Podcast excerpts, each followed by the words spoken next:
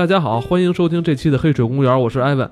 今天啊，我们不聊影视剧了，我们啊来聊聊国内的一名科幻小说作家，他写过很多这个科幻悬疑类的小说，他就是纳多。金院长啊也写过一部比较著名的科幻作品，叫《他就是我》。金院长来聊聊他这个非常推崇这个国内的这个科幻作家纳多。大家好，我又来了。这个啊，我嗯，我那个就是没法跟人家比啊，我这个是完全的，我我那个小说完全就是自己自己写写着玩吧。这个因为大家现在也知道了，我之前一直是这个研究灵异现象方面的，所以我有时候把我们院里边的一些这个这个真人真事写出来。如果有兴趣，大家其实可以百度一下，还是可以找到这个作品的，应该。那咱们今天既然说要聊聊纳多，那咱们就从他的过年开始聊吧，因为马上也要过年了嘛，对吧？我觉得过年这个还是比较有纳多风格的，是纳多比较成熟的作品当中，能够反正就从这个作品能看到这个纳多在最成熟的这个时期的这个作品的质量，我觉得是很罕见的。我最早听这个故事的时候，我真的没有想到这会是一个。呃，中国大陆的作家能够写出来的这个，可能和我们常规认知的这种科幻稍微有一点偏差，但它确实是属于科幻。嗯，能不能先帮我？先来就是简单描述一下这个这部小说的一个情节，大概情节，就我这怕这么描述完了之后呢，会这个可能我经过我一描述就反而没那么有意思，但是你要去看的时候还是比较有意思。大概那大概介绍一下吧，就是我所认为是亮点的地方，就是他讲的是这个纳多这个主角吧，他这个时间线会发生了一些变化，就是他经常就是他以前发生的事情会突然就消失了，然后他就是在这里边去。去去质疑，就是我们曾经记着的事情怎么会发生改变了，不一样了。然后后来会发现，实际上是有一种生物叫做年，春节过年的这个年的这个怪兽。因为中国不是有这么一个传说嘛，说这个年这个怪兽三十的时候来吃人。他这里边讲的说，这个年吃的实际不是人，吃的是时间线，吃的是这个时间。它是对，就是如果这个吃时间对咱们有什么影响吗？就是你的时间可能就就消失了，曾经发生的事情就没有了。你要他是这么讲的，你这个这没关系，曾经发生事儿让他让他就过去就过去了。你你这么想，但你如果可能把你时间线都吃没，你人就消失了。就对我的时间如果这么算的话，我时间是未来啊，他只要不吃我的未来就可以，就就就有可能就会都吃掉。是这样，就是他讲的是我们活在三维世界。我们活在三维世界，第四维是时间，我们会在时间线上朝一个方向固定的走下去。就因为人只能理解到三维，据说是蚂蚁是能理解到二维，它不能理解三维。它但是它会在三维空间去移动，它永远认为它在朝前走，实际它会去去去拐弯啊什么的，但它认为它一直在朝前走。同样，就人是活在一个就是我们认知是三维空间，但是呢，第四维的时间你认为永远是往前的。你是否想过会有一个更高维度的生物出现？如果一个更高维度的生物出现，那么时间这条线是可以左右移动的，可以有正反移动的。这个时候，那么这个生物就是年。看我们是一个三维空间的人，我们吃的食物是三维的，就长宽高是三维的。那么一个四维空间的生物，它就要吃四维的食物，所以它吃我们的时候是连时间线都被吃掉的。它最后可能吃完你就把你时间线都吃掉了之后，你就不存在了。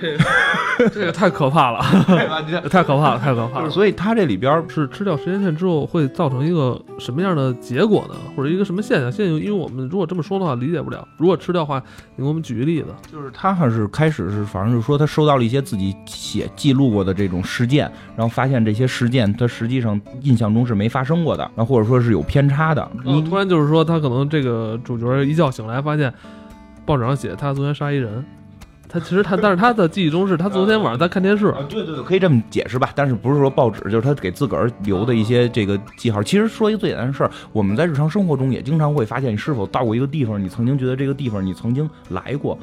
这种感觉会让你特别强烈，我然后你就一下会出神，就这个地儿我什么时候来过？或者说咱俩现在说话的这个场景，你是否觉得就曾经发生过？就说的现在这句话就是我知道月光宝盒。对，这个 这个就是这种现象特别普遍。这种现象其实可以理解为就是我们的时间维度出现了问题。这是从科幻的角度啊，我们从心理学角度可能有神经学方面的解释，但从科幻的解释就是这种四维空间发生变化。其实以这个能够看出来，就是纳多的作品会有一定的科学深度。这个是在中国非常罕见的。说到这个维度的这个话题，就你看过《平面国》吧？我我应该记得你说你看过《平面国》，这是一百多年前的一个外国人写的。就是如果大家有兴趣去看一下，就这种维度的讨论，实际上是科幻老祖宗的这么一个一个根本的东西。但是随着时代的发展，科幻被赋予了越来越多东西的时候。尤其最后传到了中国，这是个舶来品嘛？科幻，这是个舶来品，本真的东西在丧失。更多的我们看到的是什么？外星人啊，AI 技术啊，宇宙大战呀。但本身研究到科学最深刻内部的一些东西的时候，就。少了，纳多是这个作品是一直在体现这个层面。刚才你说的这个时间思维的概念啊，就是我突然又想起以前我很早以前看的一本小说，就是叫《死了七次的男人》，它是一本日本作家这个西泽保研写的一本小说，就也算是这种时间维度的这种变化吧。所以就是你你会发现，真的有些时候科幻你往飞船宇宙上写好写的，《西游记》就是这么个路子。但是你科幻科幻，咱不能光有幻，还得有科嘛。它是到科学的层面，反而会难。纳多就是在这方面，我觉得做的比较到位吧。一联想到肯定是喜气洋洋，完了民间传说很本土化，这个是很难得的。像我们现在看到很多这种科幻，国内科幻作品，就是都是宇宙飞船去外太空。但其实我觉得根本咱们现在国家如果说玩玩这东西，根本玩不过人西方那边人，是吧？是吧？前阵我不是上次我也不是说了吗？这那个李中堂还说，咱国家这圆珠笔头的你都造不出来，你还谈什么这个宇宙飞船是吧？其实这里边就是特别想提到另外那本书《反祖》这本书，这本书挺有意思的，就是他用了一个特别俗，已经讲到第二本书《反祖》了，不是第二本，咱们就是来整个聊纳多的这个写作的这个这个感觉嘛，就是非常俗气的一个梗。所有人都用过，但是没有他这么用的，就是孙悟空。孙悟空的坟 被挖开了，就这。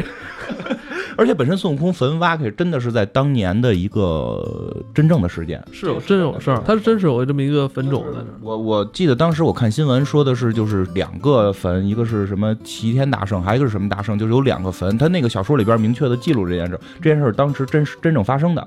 当然了，那个很科学的来看，那肯定不是孙悟空的坟啊，就是咱们这不是肯定不是说真的有一石猴在那儿刨了一个坟，但确实有那么一个墓被刨出来了，可能是后人的祭拜吧。他以这个为创作灵感，而这个故事里边。提提到的也不是说简单的怪力乱神，他最后提到的是一种生命延续的方式。生命延续的方式，我们知道就是挺有意思的。我可以大概介绍一下，他讲的就是说，那个坟里刨出来之后，会有一个图形会被看到，什么三三兔图还是什么一个图形可以看到。然后所有看过这个图形的人就会性欲高涨，对，然后就会，比如男的就会变成强奸犯，然后女的就可能会变成这个这个呃技术工作者。真的就是它里边剧情是这样的。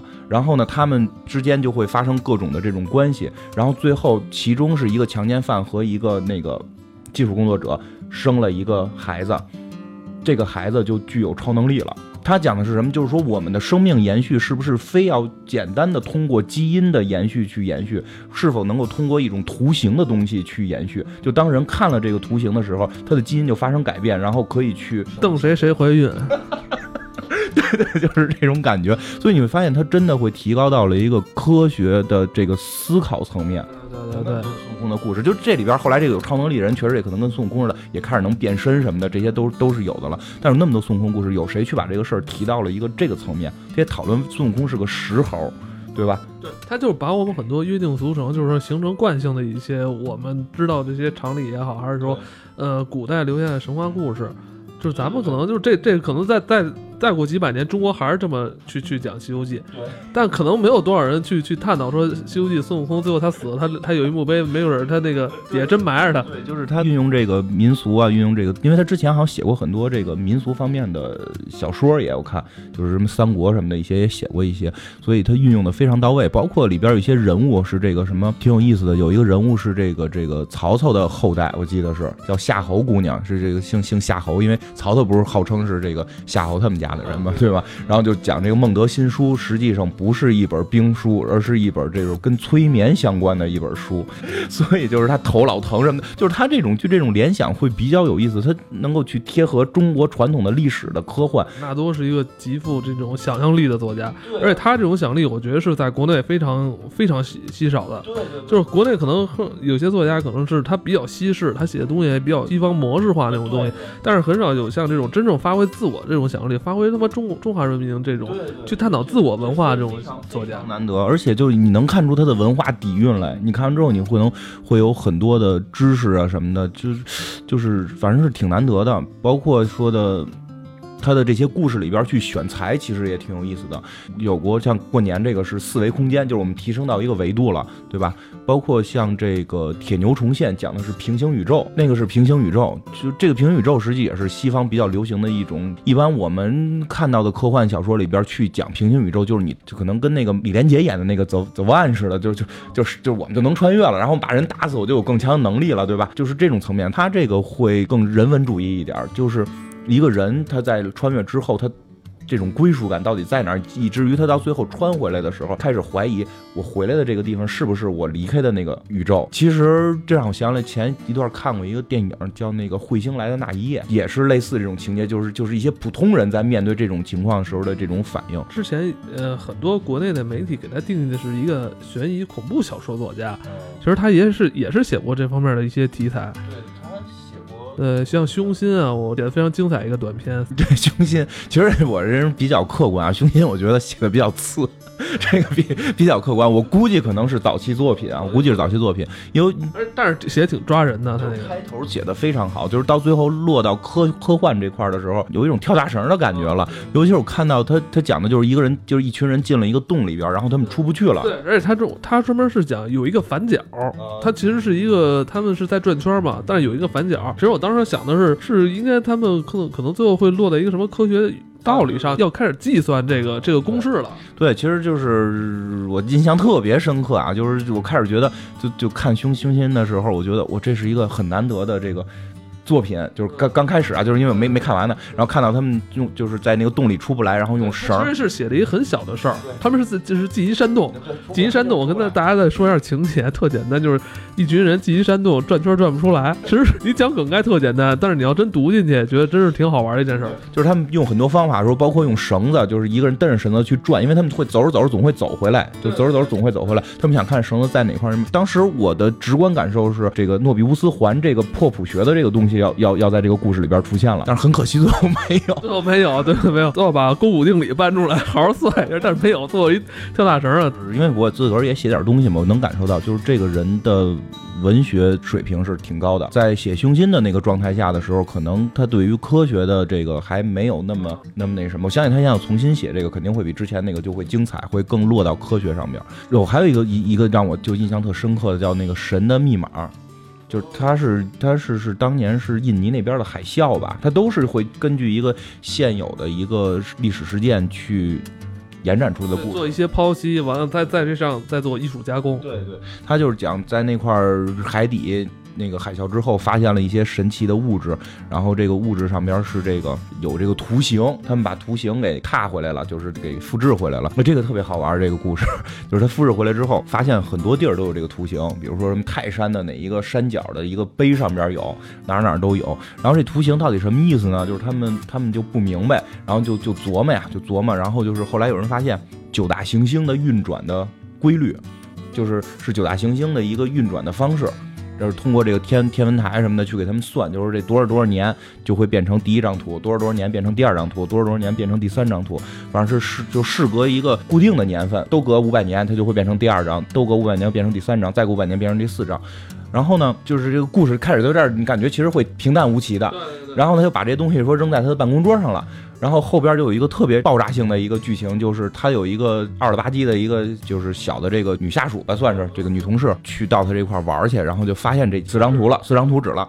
然后呢，他就跟他说说，我知道你这什么意思。他说他说你怎么可能知道呢？对吧？因为他心里边已经知道这个是九大行星的运转的这个规律。这女孩说说这是一个数学题。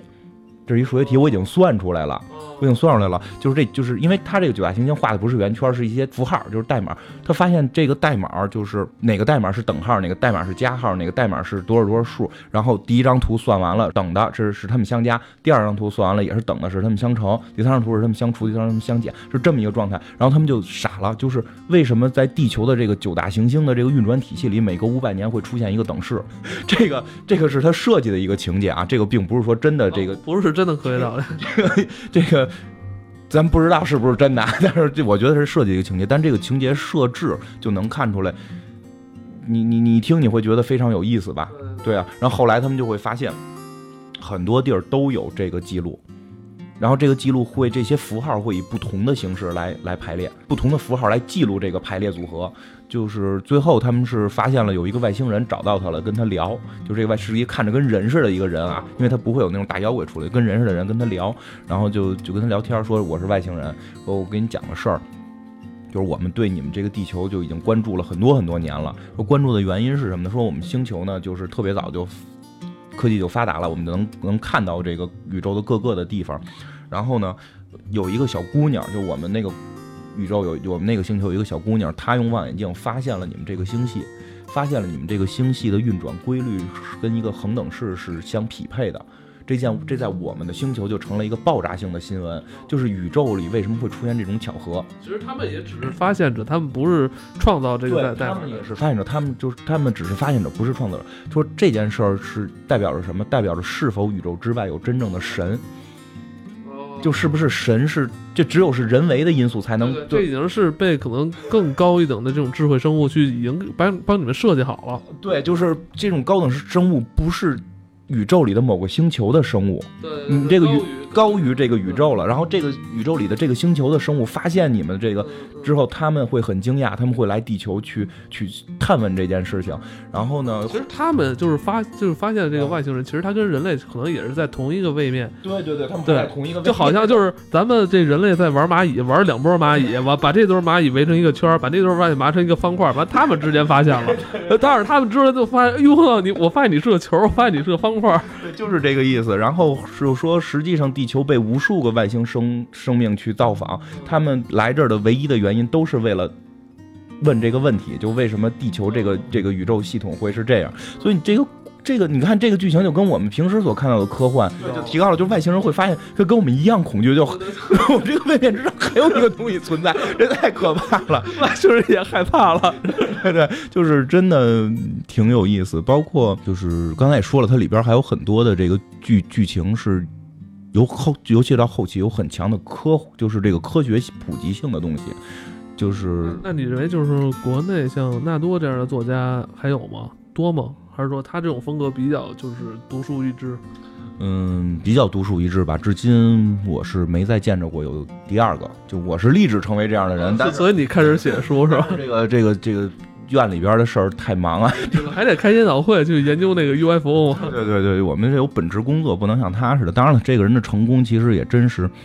哎，也有点让人嫉妒。他父亲本身就是一个这个主编，所以他确实有这个条件。但是经常也会说嘛，这种富二代还努力，你他也不能叫富二代，就是这种这种文二代。文二代真的这么努力，我挺佩服他，真是挺佩服。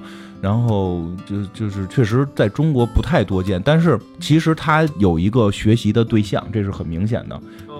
是是谁呢？是国外的作家吗？就是我国，就中国是神圣不可分割领土的一个一块儿的。香港的卫斯理，倪匡的这个这个卫斯理，其实你能看看那小说，你能感觉出来是非常之接近的，都是相对普通的人在这种普通的生活当中遇到这种科学的问题，而且是这种现实的，就是跟时间是相时代相吻合的。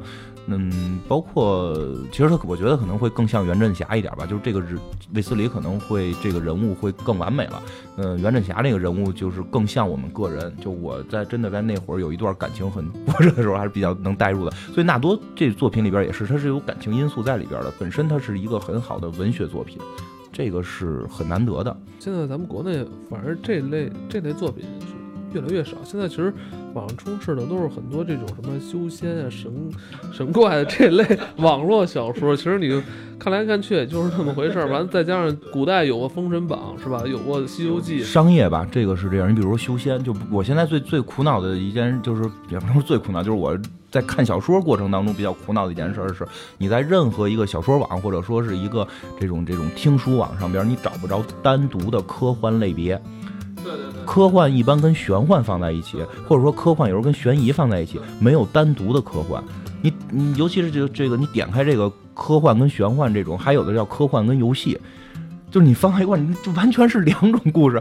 就那种就是上来就是就是修仙，然后练级，对吧？然后就打怪。这种小说之所以昌盛，其实也非常简单的原因嘛，对吧？这个非常熟知的一个游戏行业在背后撑着。不管是纳多、卫斯理，但纳多可能还相对名气小一点，卫斯理的名气够大吧？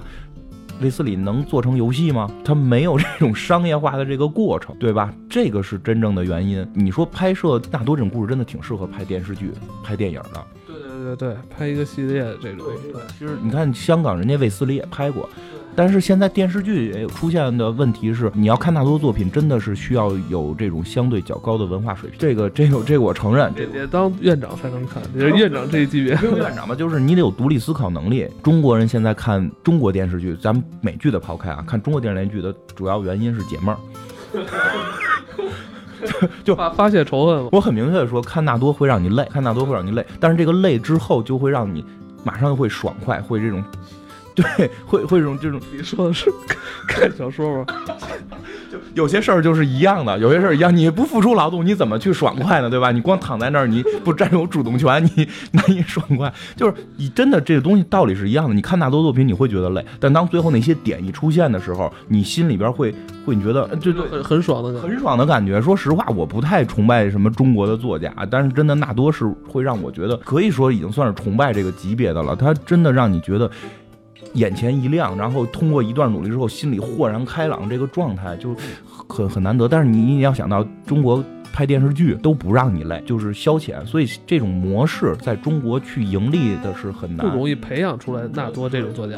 对，非常不容易。刚才也讲到了，纳多他爸爸是主编，他是真的是先天的一个条件。我相信他爸爸要不是主编，他能写出这么多好的书来，但他未必能够这么快的成名。这个是挺难的，这个是因为说个那什么的，就他的这些书不太容易让商人看到盈利点，但是呢，并不是这些书不好。这些书在国外，我就如果是国外写的，一定是有盈利点的。这也跟中国人本身缺乏阅读习惯是有关系的。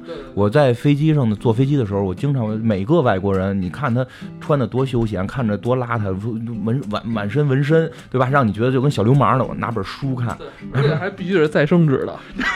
对对对，你看中国的都是举个手机在那玩游戏，所以。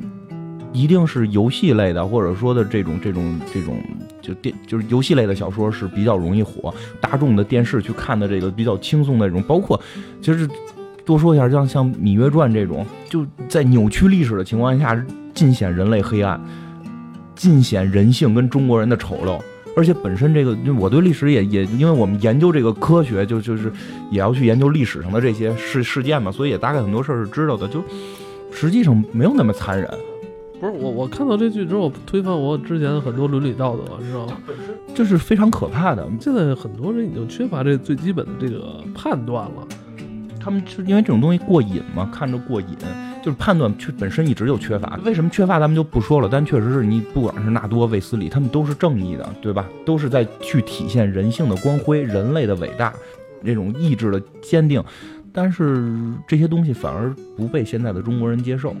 所以真的就纳纳多，我我们是我是抱一个非常乐观和对我们这个社会的这种认可的心态来去看这个社会会发展，社会再往下去发展的话，纳多的作品就有可能会再次浮出水面。